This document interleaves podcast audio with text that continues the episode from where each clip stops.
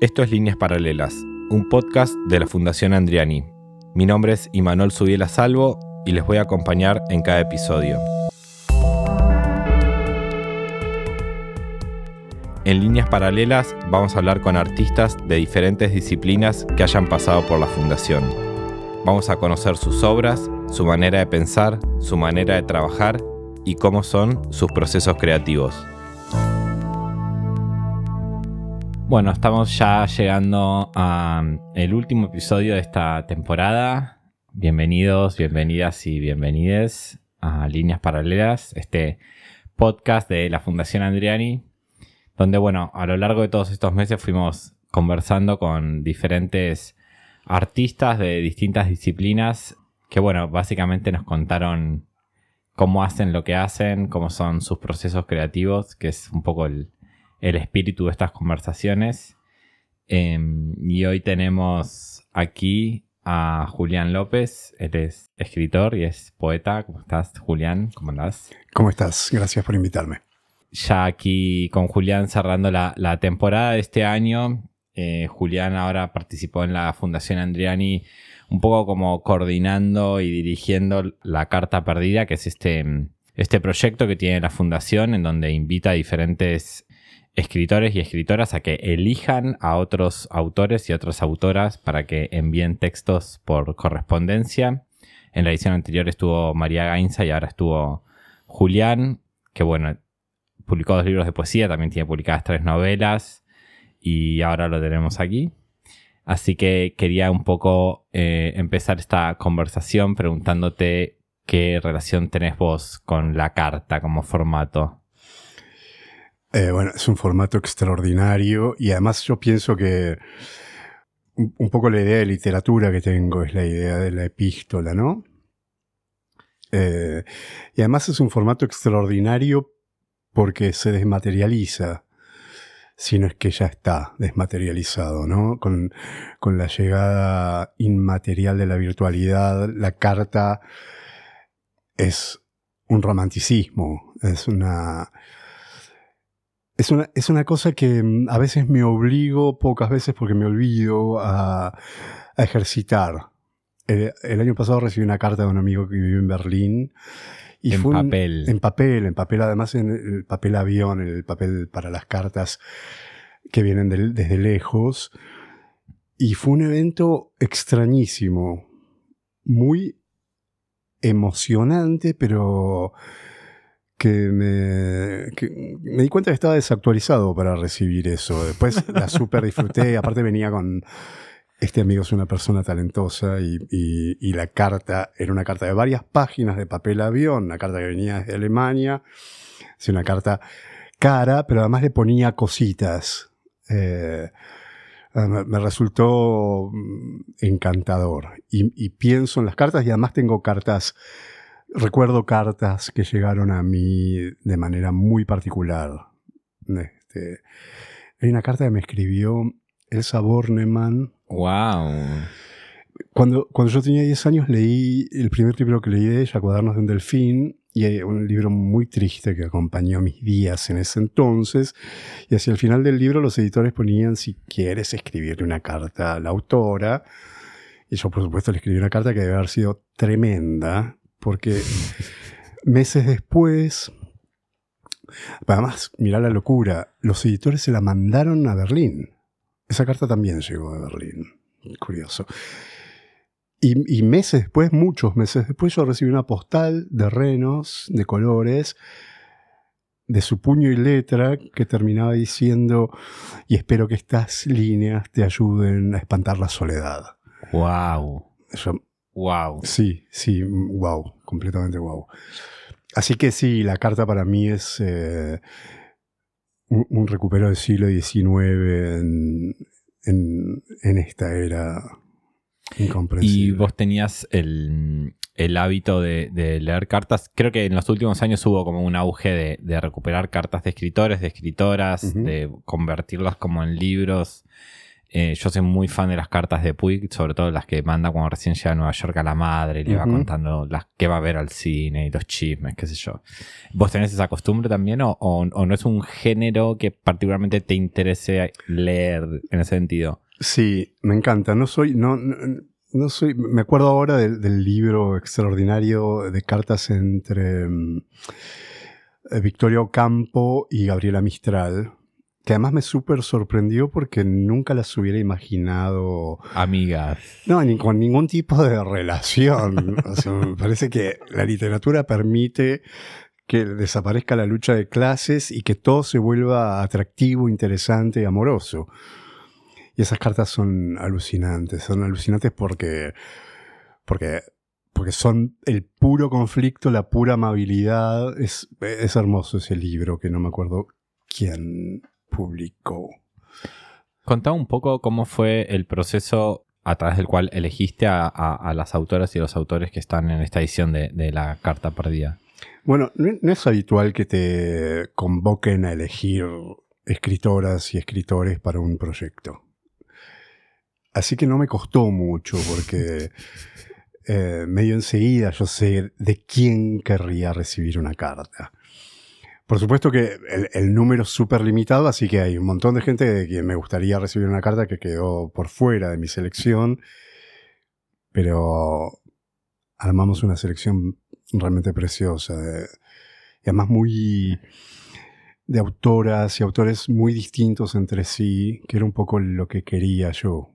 Y además por las características de cómo pensé que, que debía ser el proyecto. ¿Y por qué a vos te interesaba como esa cosa heterogénea, digamos? Porque la convocatoria llegaba desde la Fundación Andreani, entonces mi primera idea era alejarlo lo más posible de cualquier eh, vector que lo ligara a la fundación, de cualquier idea de arte y de circulación en ese sentido. Entonces, mm, eso, me, me gustaba la idea de, de que fuera mm, eh, muy poco paladar negro la selección. Y, y tal vez eso hace que yo tenga la pretensión, una ultra pretensión de paladar negro finalmente, ¿no? Pero bueno, quería alejarlo lo más posible de la idea Andreani en las artes visuales. Este año, a diferencia de la edición anterior, los textos efectivamente son cartas. En la, en la edición anterior había textos diferentes Ujú. porque vos quisiste como insistir en que sean solo cartas, Ujú, en que sí. sea realmente en un formato epistolar esos textos. Sí. ¿Por qué te interesaba? Em, bueno, primero porque el proyecto es un proyecto de cartas y además lo que me resulta interesante de la idea carta es que la carta clava la literatura en un punto, eh, en una geografía particular, en un Ujú. punto del espacio, si querés, del territorio. Y me resulta muy curioso que la fundación esté en- a orillas del riachuelo. Y me parecía que era algo de lo que a mí me interesaba dar cuenta. Las cartas van a salir desde el riachuelo.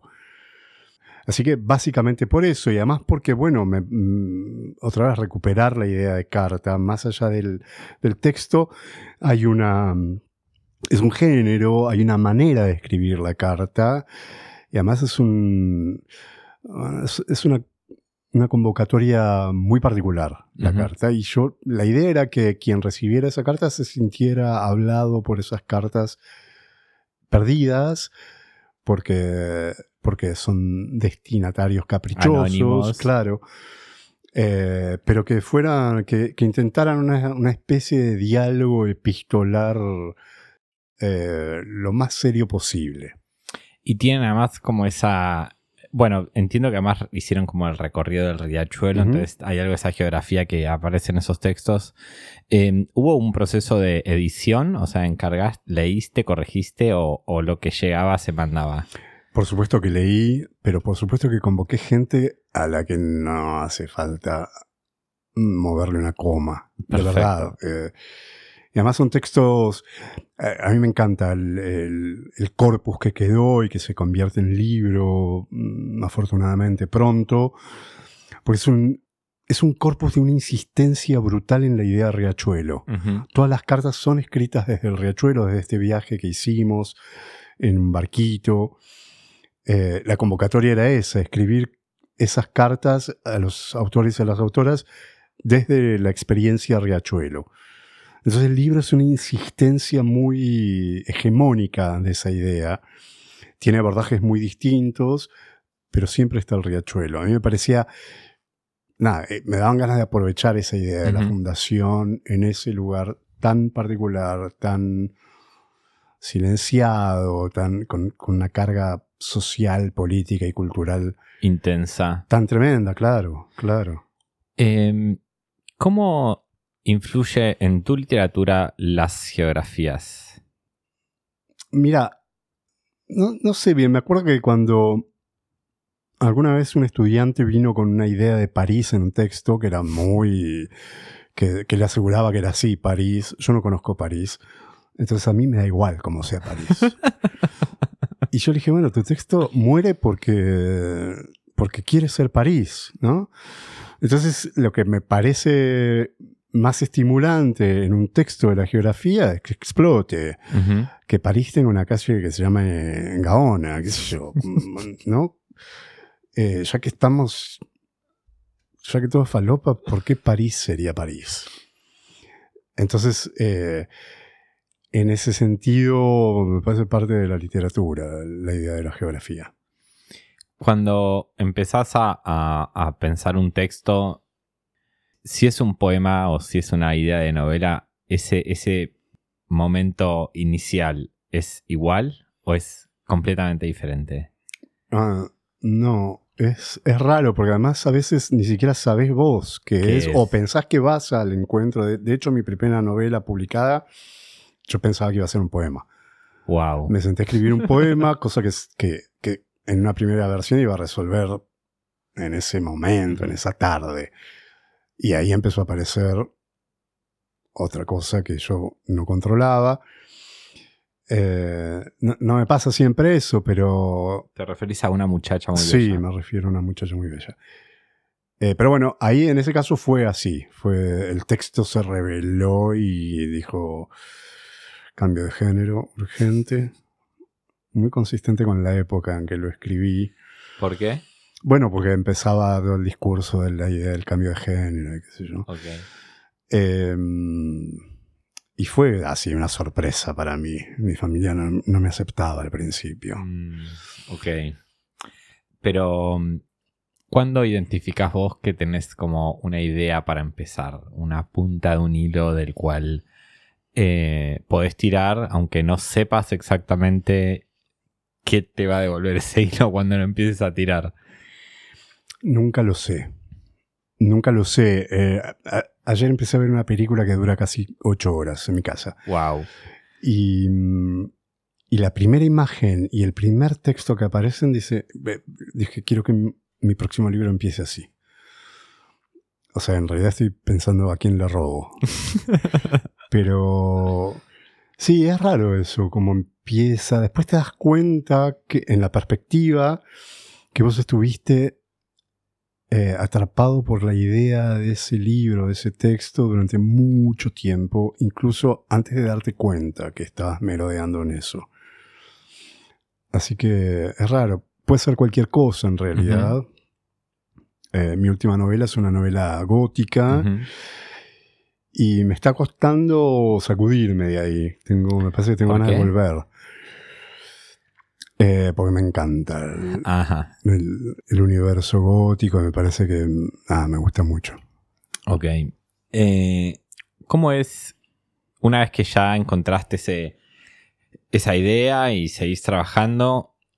¿Cómo es el momento de la escritura para vos cuando estás trabajando en una novela? ¿Y cómo es cuando estás trabajando en poemas? Es, es, es, un poco distinto a veces, porque la novela, si bien yo no soy uno de esos escritores que se concentran y que investigan, y que yo en general soy medio bardo, ¿no? Muy desprolijo, pero la novela te captura como con más consistencia, ¿no? y, y más tiempo. El poema un poco tiene un momento de enorme preocupación y que no puedes dejar de pensar esa palabra, esa coma o ese corte de verso. Pero a la vez te permite ir y venir, abrir un libro, mirar por la ventana, esperar, ¿no? Hay, hay mucho de la escritura, y me parece que eso es en la escritura en general, que es tiempo, ¿no? En la escritura y en las artes, supongo, porque me acuerdo del libro este de Tarkovsky, Esculpir en el tiempo, que es como... Hay algo medio incontrolable, que vos empezás a tallar en algo, en algún tipo de materia, y hasta que se empieza a revelar la forma es medio asiago, y, y si, te si te impacientas es complicado después. Entonces es como tolerar eso y, y tal vez con el poema me pasa más que tengo más permiso de ir y venir. La, la novela te captura de una manera mucho más neurótica. Ujú. Y en ese ir y venir de- del poema, eh, ¿en qué momento decís, ok, listo, hasta acá? Cuando, sí, Si- Siento que, que, que yo podría estar toda la vida corrigiendo algo, por eso. para mí es muy importante haber descubierto eso en mi escritura cuando yo, cuando yo sé cabalmente que mis competencias no alcanzan para lo que pretendo hacer. Entonces que llegué a mi límite, que yo no le puedo dar más al texto y que si le doy más, eh, o lo desnaturalizo, o lo rompo, o lo, convierto en otra cosa, en una cosa más de, más de un impulso de autor que en un texto. Ok. wow, qué fuerte que me digas esto de, bueno, este es el límite de mis capacidades, listo, hasta acá, hasta acá lo, lo, lo dejo. Em, ¿Intentaste alguna vez como insistir, seguir, decir, bueno, sí, voy a seguir igual y romper el texto finalmente? Sí, claro. Sí, sí. sí, sí, muchas veces. ¿Y qué te pasa cuando estás en esa situación? No quiero escribir nunca más. es, Viste que es... eh, ah, sí, es, muy claro el momento donde vos sabés, realmente no le puedo dar más a esto. Y cualquier otro intento es como un capricho de el texto tiene que ser perfecto. Ningún texto es perfecto. Estoy hablando de mis textos, ¿no? Mm, mm, Hay textos perfectos, sin dudas. Pero cuando te das cuenta que lo estás pensando de una manera eh, voluntariosa, de una manera te- con, con- con la marca de estilo de autor, con todas cosas que son medio la muerte también del texto, que al texto no le importa ni no necesita. Entonces, bueno, dejarlo respirar y abandonarlo. Eh, ¿Cómo trabajas? Quiero que nos metamos un poco como con, con las novelas. ¿Cómo trabajas las tramas? ¿Cómo armas las tramas? Eh, Porque justo tus tres novelas tienen tramas como muy... No es que son las tres iguales sobre el mismo tema con los mismos personajes, son como bastante diferentes entre sí. Sí. Entonces quería saber cómo era ese proceso en el cual, bueno, vas armando esos personajes, esas voces, esas situaciones, etc. Para mí no es distinto de. Eh, no es distinta la idea de trama de la idea de la materialidad del propio texto, del tipo de lenguaje que tiene, el tipo de operaciones que hace en ese sentido. Y un poco te diría que la trama también viene eh, en, en esa completud con la que viene el texto, ¿no? Que con ese, con ese eh, perfil semántico, con ese grupo de, con esa familia de palabras, con esa apelación a universos. Y de hecho, cuando leo, por ejemplo, a mí las tramas me importan en tanto tengan que ver con la materialidad propia del texto. No me, no, no me, no me deslumbran las tramas. ¿Qué- de verdad, ¿qué te podría deslumbrar hoy de una historia? A mí, ¿cómo está resuelta, cómo está contada?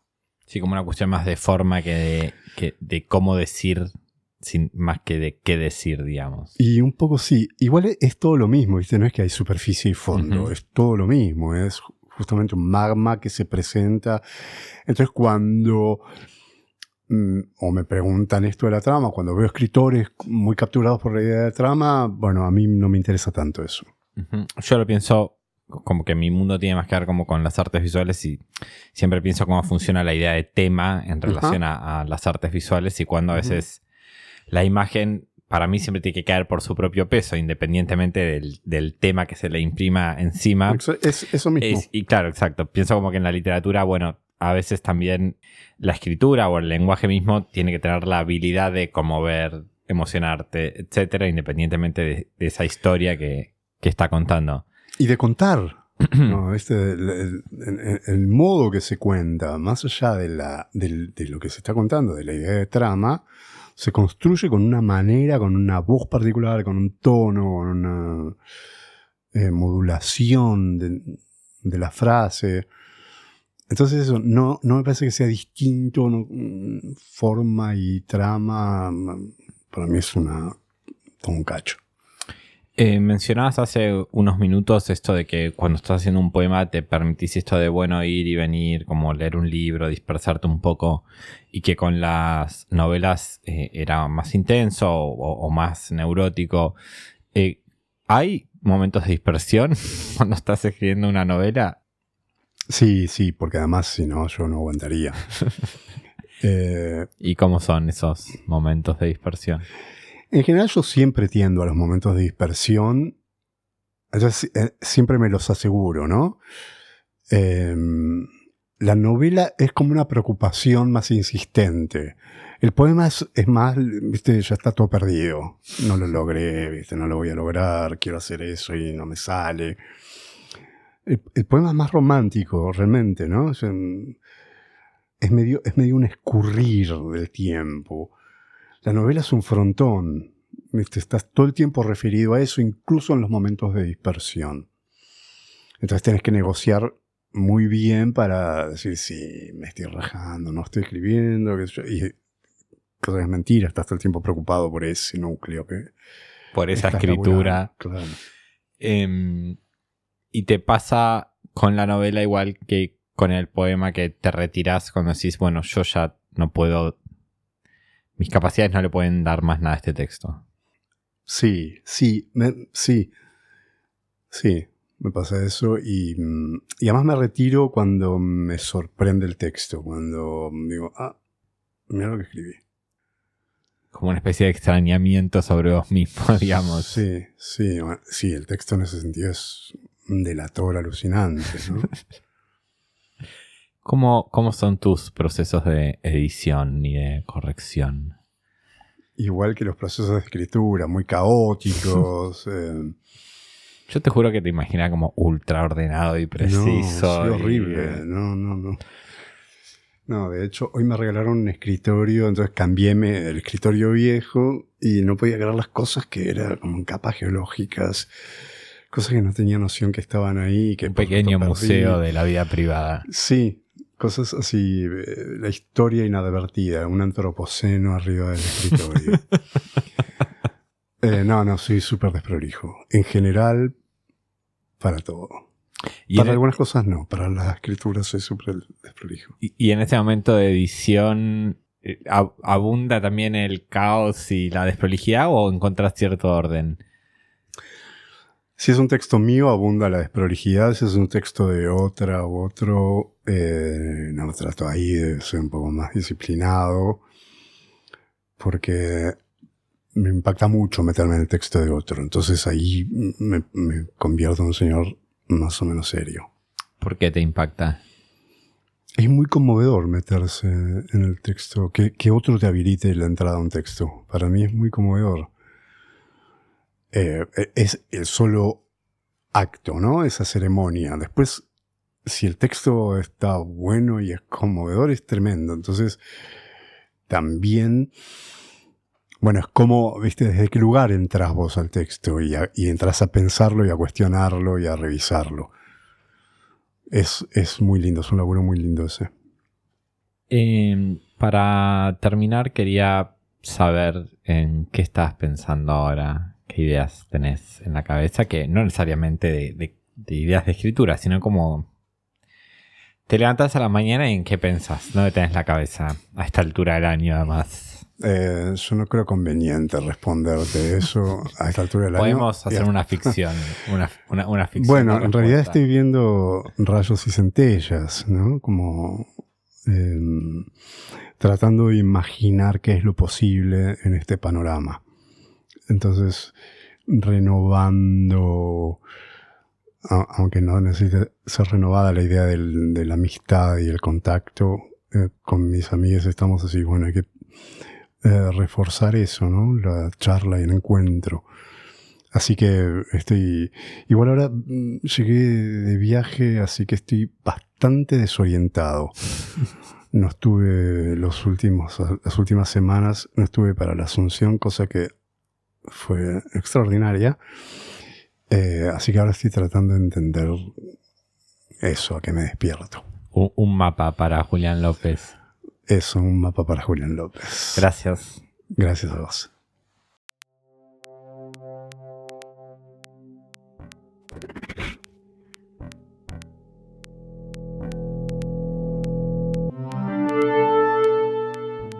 Esto fue Líneas Paralelas. Mi nombre es Imanol Subiela Salvo y pueden encontrarme en redes como arroba mala señal.